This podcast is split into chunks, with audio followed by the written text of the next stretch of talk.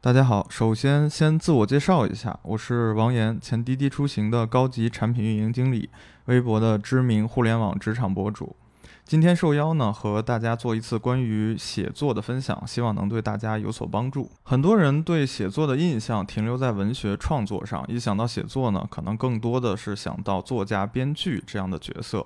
我们在学生时代也经常要写作文，但主要作用呢，也是为了应付考试。那么对于普通人来说，写作到底有什么用？学习写作能帮助你解决哪些实际问题？想清楚这一点，我们才有动力坚持去学习写作。我自己兼职写作已经有十年的时间了，目的很简单，就是为了升职加薪，提升自己的能力，过上更好的生活。我们这里谈的写作，更准确的定义是逻辑写作，通过写作这种形式来提升逻辑思维、沟通表达、工作能力等。我自己坚持多年之后，亲测有效的好处是：第一个好处，提升工作能力。参加工作的同学都知道，工作中经常要写邮件、工作报告、文案、话术、总结、会议记录、日常汇报。在国企和事业单位以及政府等机构中的小伙伴，可能还会面临各种各样的书面材料。提升写作能力呢，可以明显的改善你的工作能力。以前头疼的各类书面报告，写起来会变得更加得心应手。第二个好处呢，是改善沟通与表达。没人喜欢啰嗦、废话多的人。如果说话总没有逻辑、含糊不清，长期下来呢，很容易被人轻视，在这个工作和生活当中呢，都会丧失一定的影响力。有些人说话有分寸，表达清晰，言之有物，说话也会更有分量。第三个好处，培养独立思考能力。写作可以帮助你思考一些难题，有助于帮助你做出更好的选择，避免被人忽悠。换句话说，写作可以让我们变得更聪明，更容易解决生活当中遇到的问题。写作不仅仅是把想法变成文字的过程，更是辅助大脑思考的方式。我自己在带下属的时候，常常会逼迫他们坚持写作，学到新知识写下来，犯错了写下来，有好的想法写下来。也有很多小同学不太理解，觉得很麻烦。既然这些东西已经知道了，为什么还非要写出来呢？这不是多此一举吗？我们的时间是宝贵的，谁也不想浪费时间做些多余的事情。有这个时间享受一下生活，岂不是更好？那么写作是如何帮助我们提高的呢？这一点还要从大脑的运行模式开始说起。我们的大脑运行原理其实很像是电子计算机，可以简略的把大脑分成三个模块：内存。就是我们的工作记忆，硬盘，我们的长期记忆，CPU，思考运算的模块。工作记忆是暂时的，像我现在告诉你，我的银行卡密码是二五零二二幺，你会记住它，但过几天这个记忆就会消失，你会忘掉它。我们会遗忘很多事情，但如何骑自行车，如何驾驶汽车，父母的名字，这些都会长久的留在我们脑海里。工作记忆的作用就是暂时的储存一些信息，以便你进行思考。例如，我问你十一加十三等于多少，你首先要记住这两个数字，然后才能算得出答案。我要是问你。一万三千二百七十八加三千七百八十二加四千九百二十四等于多少？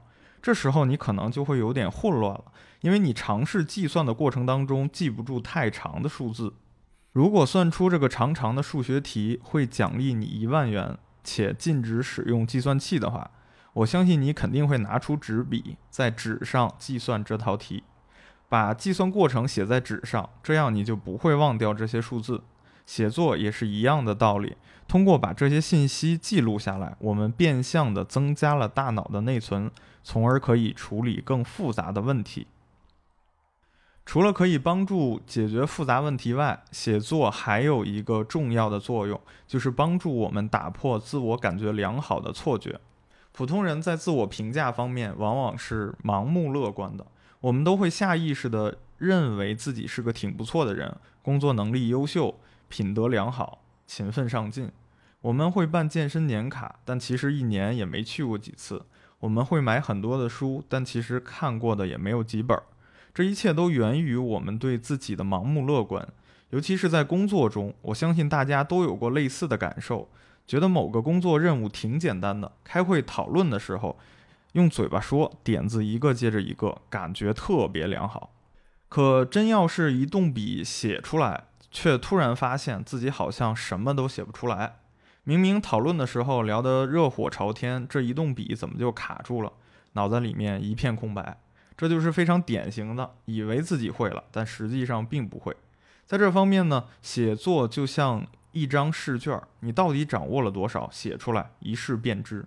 这种盲目自信的幻觉非常的可怕。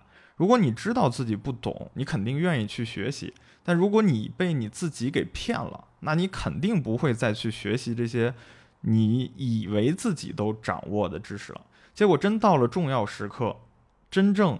需要运用这些知识和技能的时候，你发现靠，原来自己根本不会，这就是你的大脑把你给坑了。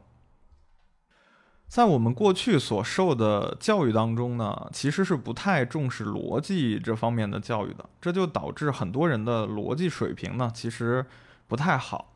有些同学可能会问，我没有学习过逻辑，我也没有专门的经过这种训练。可以不妨碍我正常生活呀，我不现在也长这么大，也正常过日子嘛。我举几个生活当中的例子。第一个，小明是个善良的孩子，但他在学校里面经常被同学欺负，小明忍受不了，就去找老师求助。老师不耐烦地说：“同学怎么不欺负别人，就欺负你呢？你要反思一下自己是不是哪里做的不对。”小明想啊，对呀，为什么同学就欺负我呢？呢？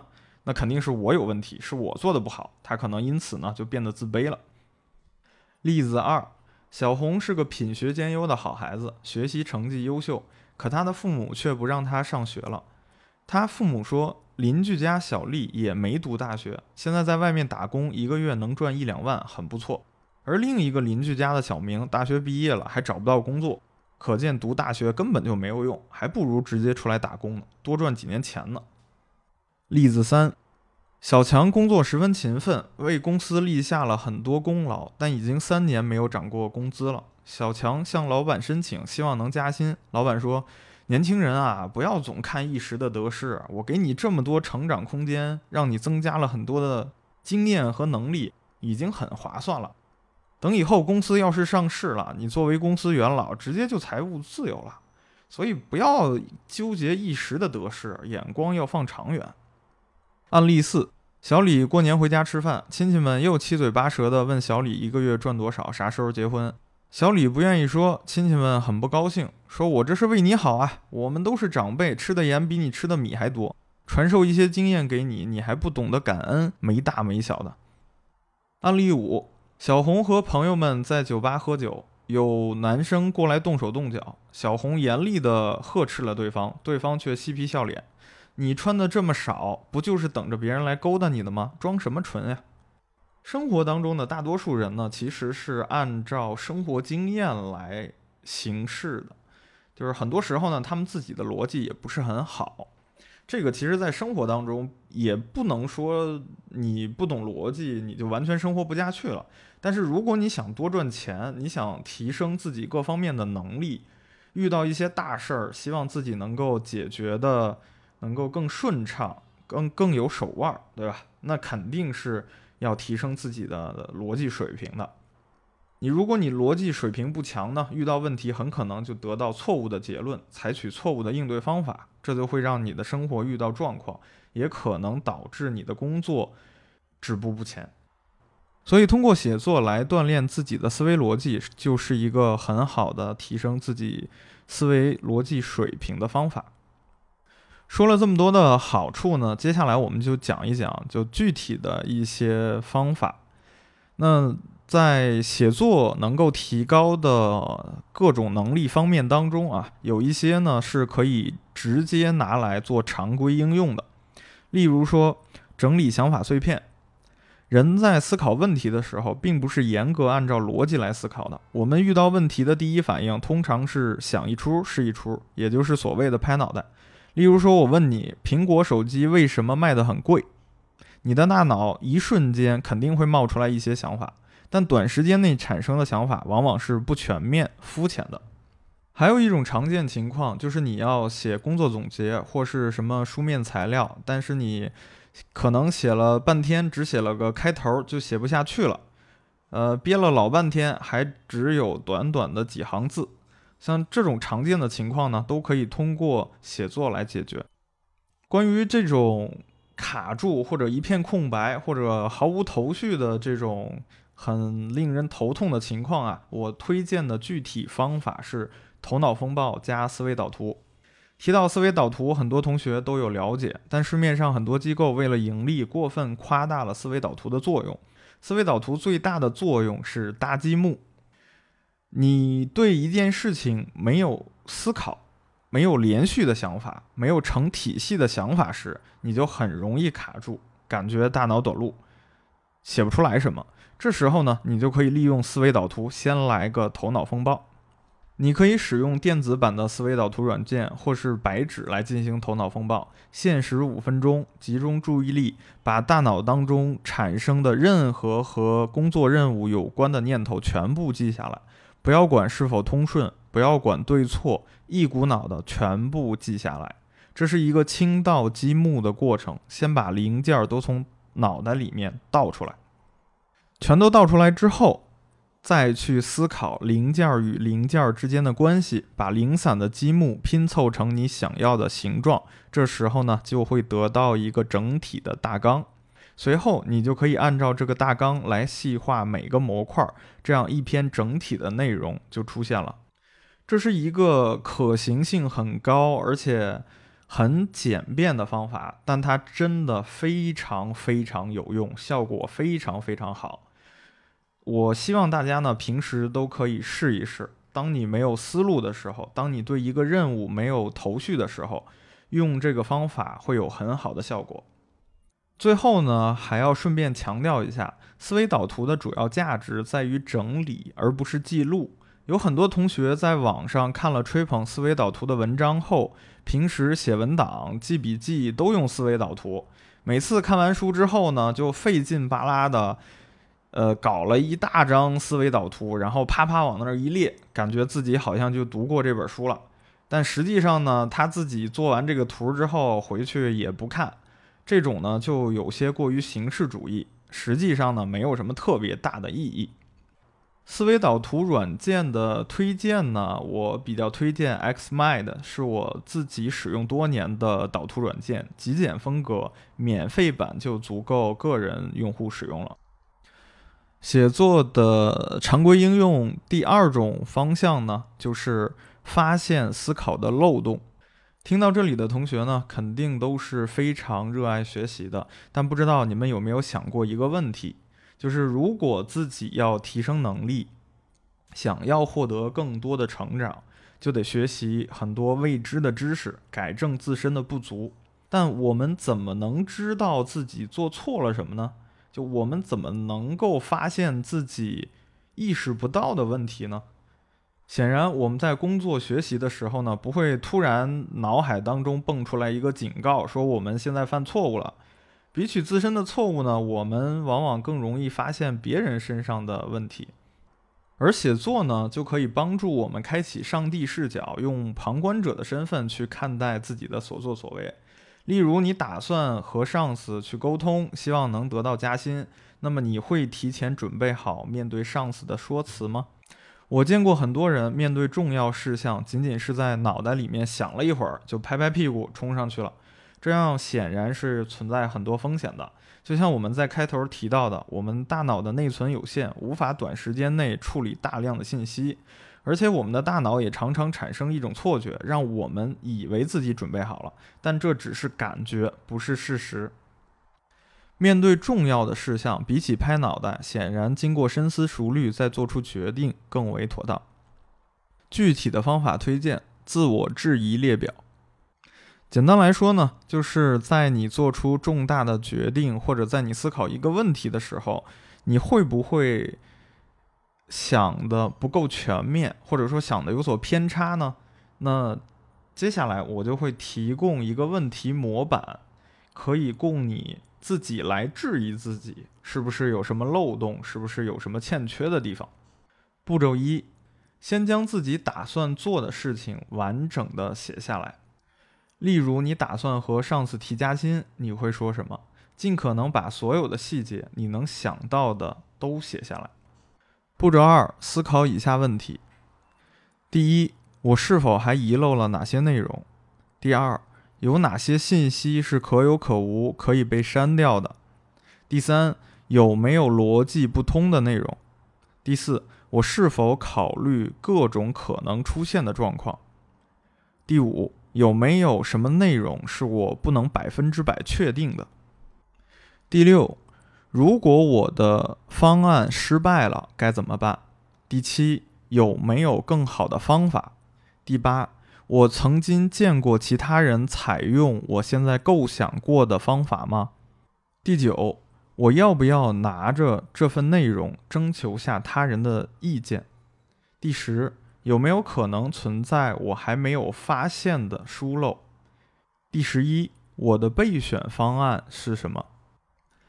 按照这个列表，认真仔细的去核对自己打算去实施的策略或方案，你会发现很多细节方面可能是你之前没有想到的。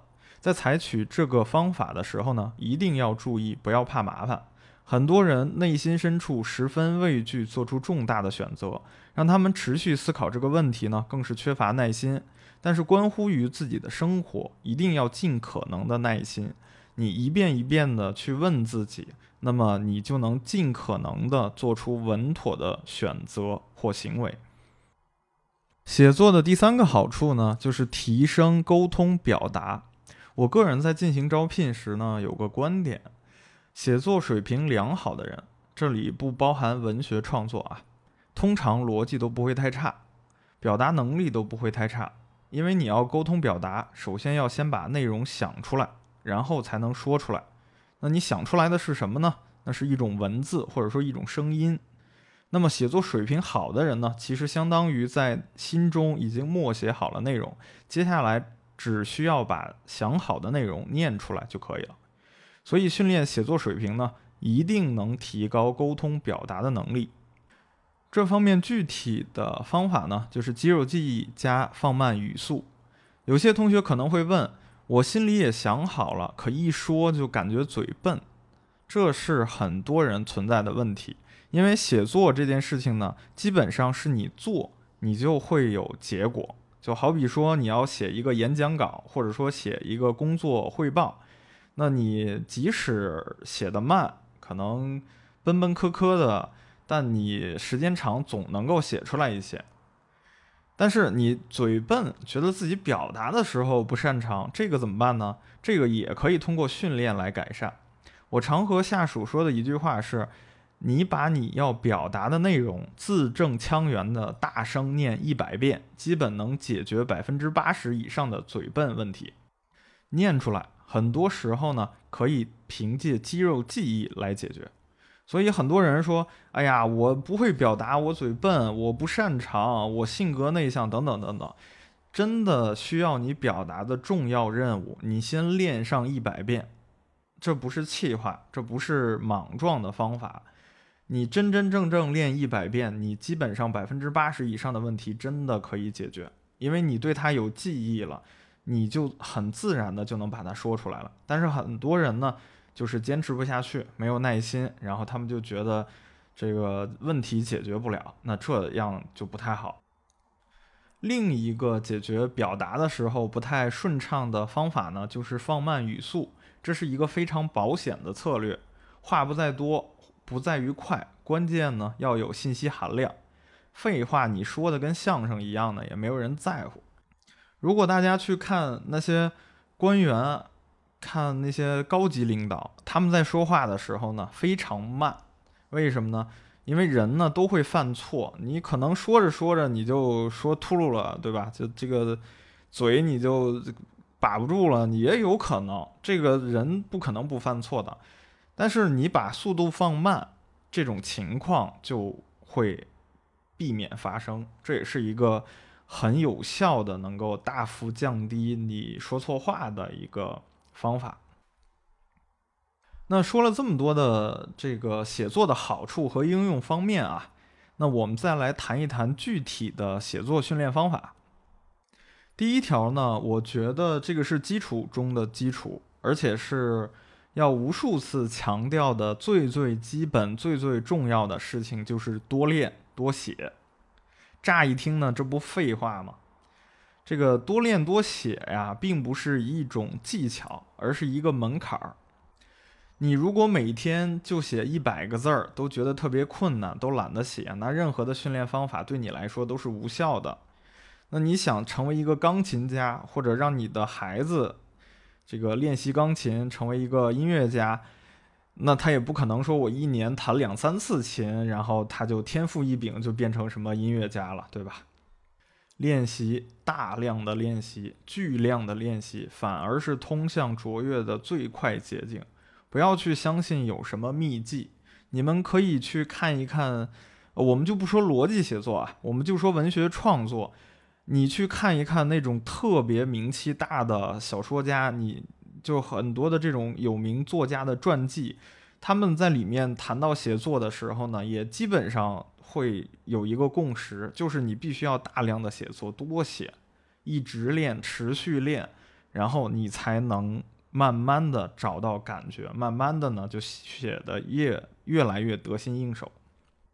做基础练习呢听起来很辛苦，不过这也是写作的好处。你不需要有什么过人的天分，你只需要坚持和努力就能有不错的进展。有些同学担忧自己逻辑不太好，脑袋里面没有想法，表表达的时候呢一片空白，不知道说啥，这些都不用怕。努力练习写作，这些问题都可以得到改善。我经常遇到很多同学抱怨没有效果，一问练习了多久，基本都是三天打鱼两天晒网，那肯定是不行的。你就算是打游戏，你一个新人刚开始打游戏，你的这个水平也不可能有那些天天打游戏、经过很长时间这个训练的人水平高啊，对不对？所以呢，日常坚持的训练方法呢，我比较推荐的，或者说我最推荐的吧，就是写每日的工作总结。很多同学说我每天工作完了之后，你让我写个每日工作总结，我也不知道写啥。那么我在这里呢，提供一个模板，大家可以按照这个的结构和思路来写。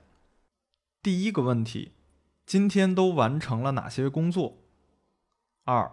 我的 KPI 完成进度是多少？三，我在工作中遇到了哪些问题，又是怎样解决的？四，今天我有哪些收获？五，明天我要做哪些事情？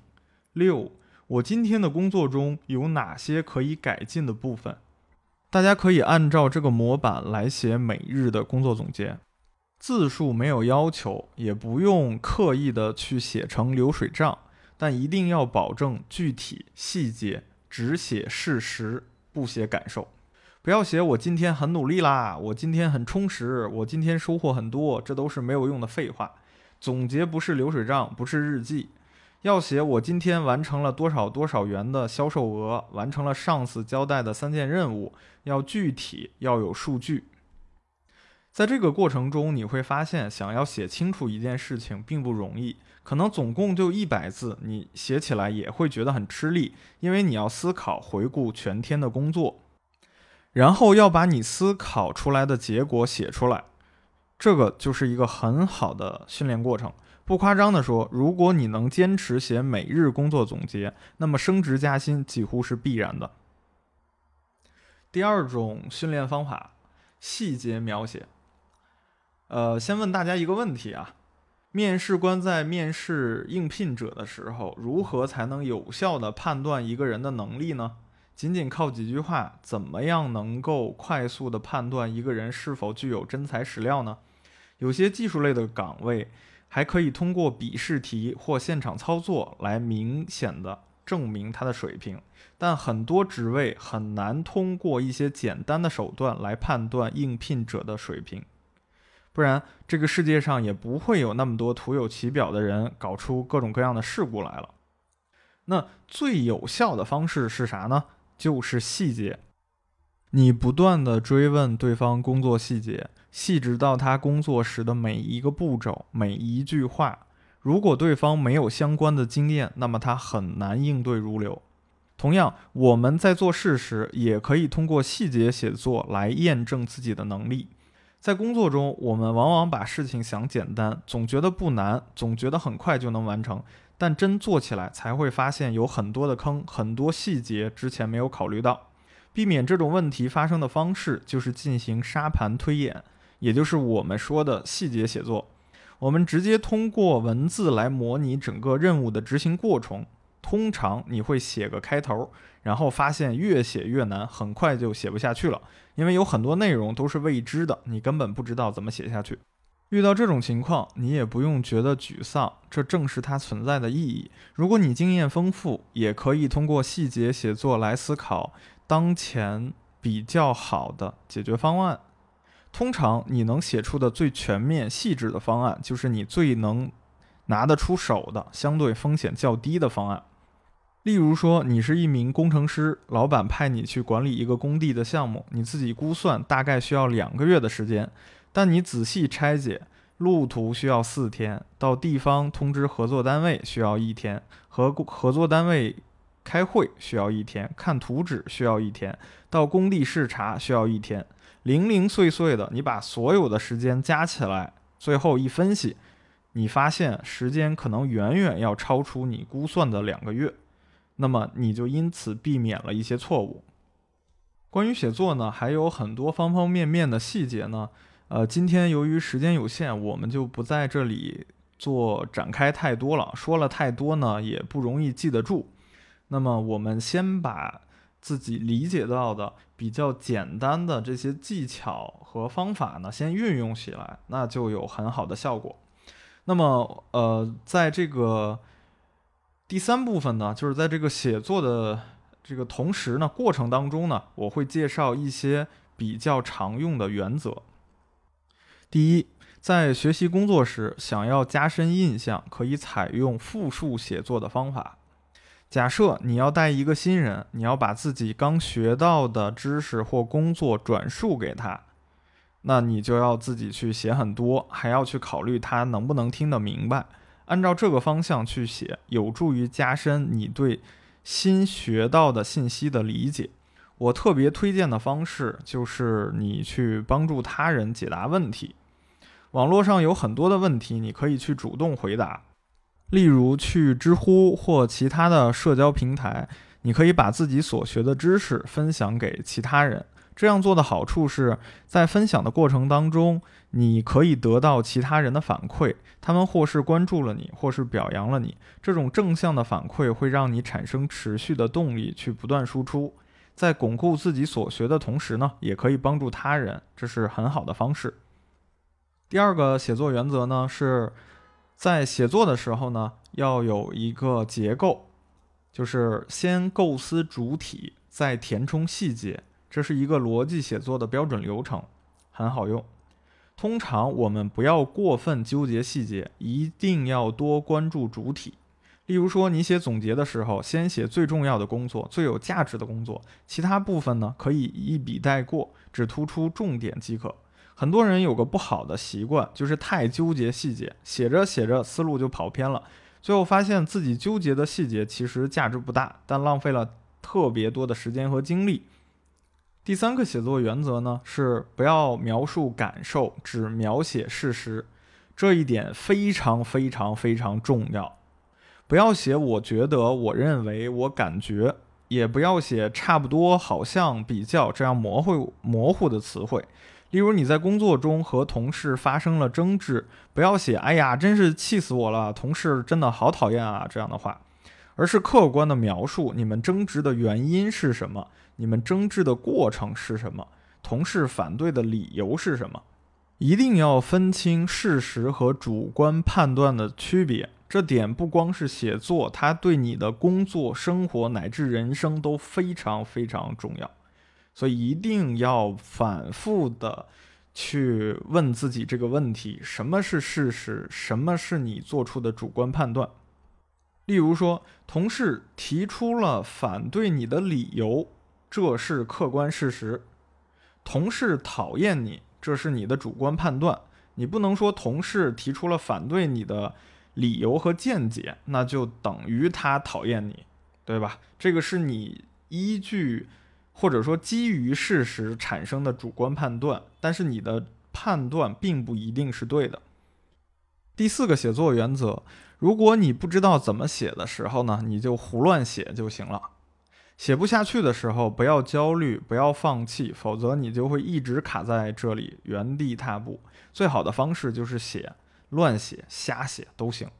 越是完美主义，越容易把事情做得糟糕。本来可以做七十分，这个完美主义的想法一上来呢，拖拖拉拉，可能连五十分都没有了。所以，对待这个完美主义最好的办法就是不要去想。例如说，你要写一个方案，你不要想我把这个方案写得多厉害，要写得多完整，别去想这个，你就想你下一句话你要写什么。写方案的时候呢，我经常采取的一个方法就是写流水账。你坐在电脑面前，不要想什么写出好的方案，完成重要的任务，你就写：哎呀，今天我要开始努力工作啦！我今天努力工作是干啥呢？老板让我写个方案。但是我没有头绪啊，这个方案很难写啊，所以我也不知道该怎么写。算了，不要想这些了，方案写不出来就算了。老板说我们要做个节日活动方案，这倒是不难。上次我搞个类似的活动，那时候的方案是一二三四五，这次是不是也可以一二三四五六照抄？哎呀妈呀，我简直是个天才！哦，对了，我想起来了，上次有个环节做的不太好，A A A 的那部分。本来是希望用户抽奖后可以转发活动，但因为页面太长了，很多人没看到现在的说明，导致转发量很低。这次呢，可以在原有的基础上再做一定的修改，这样转发量就能提高了。对，然后呢，你就会发现你的思路会慢慢的走向正轨。所以最开始的时候呢，就是最难的时候，那个时候你没有思路呢，非常非常正常。你就坐在那儿开始用笔写，或者开始敲击键盘。你只要能够保证自己在坐在那儿，然后开始写写写写写，你其实就已经成功了一半。这个核心的原则呢，就是随便写，想到啥写啥。这样一开始呢，你就不会感到压力。没有压力呢，你就不会拖延。人的大脑呢，在面对一个需要高强度思考的问题时呢，大脑会调整模式，逐渐集中注意力。就好比我们看电影，一开始并没有什么感觉，但看的时间长了，你就会有一种入戏的感觉，完全沉浸在剧情当中了。大脑调整模式就像是堆积木，之前关于工作的碎片呢，就放在你家的各个角落。呃，你想把这个积木收集起来堆成一个城堡呢，那就需要一定的时间，你需要一段时间。然后需要一个慢酝酿的过程，然后你才能够让你大脑当中的很多知识零碎的碎片集中在一起，然后才能慢慢慢慢的感觉到，哎，自己有思路了。那么在这个过程当中呢，你会觉得很烧脑，会觉得困难、烦躁，其实就跟健身的时候那个热身活动一样。这个你最开始做的时候肯定会觉得，哎呀枯燥无聊。但过一会儿你热身热的差不多了，你会觉得，哎，自己好像进入到一个运动的状态了，反而会觉得舒服很多。所以这种胡写瞎写的流水账写法呢，其实就是降低了你启动的难度。你就胡乱写，想写啥写啥，慢慢的随着你大脑准备完毕，你自然就能切换到能写出方案的状态了。对，你就把它理解成一个精神层面的热身运动。你一开始呢，不要想着说我要去跑步跑多快，或者说我要举举个杠铃要举多少斤，对吧？不要说我一下子就要训练成什么样，你就先走两步，对吧？试试看，不要想太多，就想下一句话写什么，想到什么就写什么。第四个原则呢，是你在写的过程当中一定会觉得你写的非常烂。这是一个非常非常正常的感受，就是当你在开始训练写作的时候呢，你一定一定一定会产生这种感受，就是觉得自己写下来的东西都什么玩意儿啊，简直是一坨屎。你简直无法理解自己到底在写些什么，你就觉得自己写的永远都不好，也写不下去。你觉得完了，就自己再努力也没有用啊。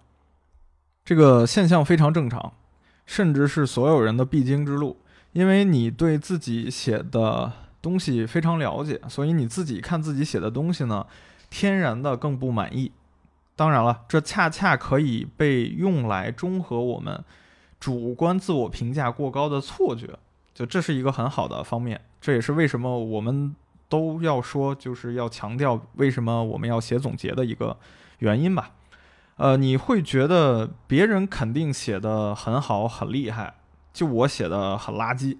但实际上呢，所有人都会产生自己写的很糟糕的这样的感受，产生这种糟糕体验呢，恰恰说明你在进步。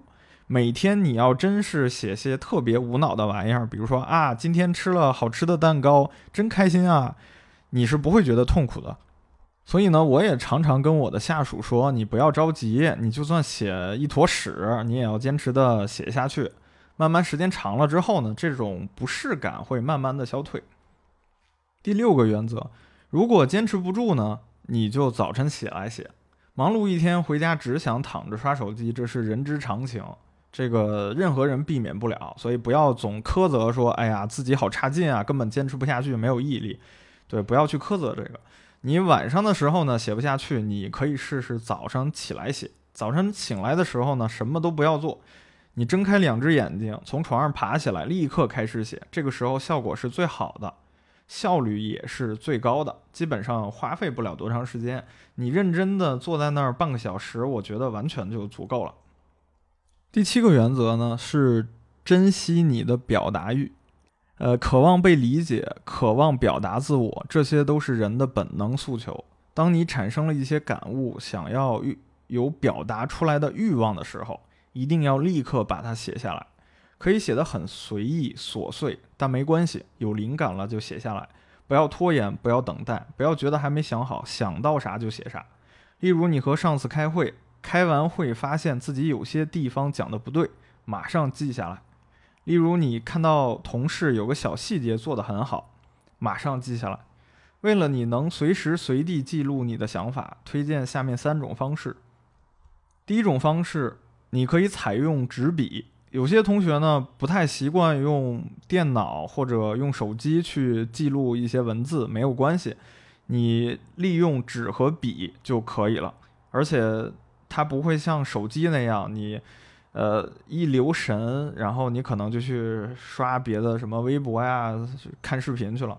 所以你利用纸笔的话，你可以买那种口袋笔记本，就是尺寸很小，可以放入你的口袋，方便携带。然后想到什么呢，你就随时写什么。第二种方式呢，就是用电子设备。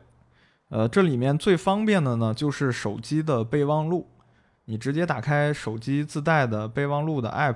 然后写下来就可以了。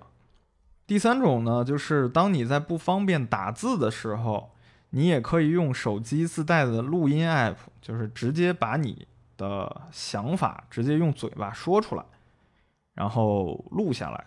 这样呢，等到你回家之后呢，你可以听你自己的录音，把它整理出来。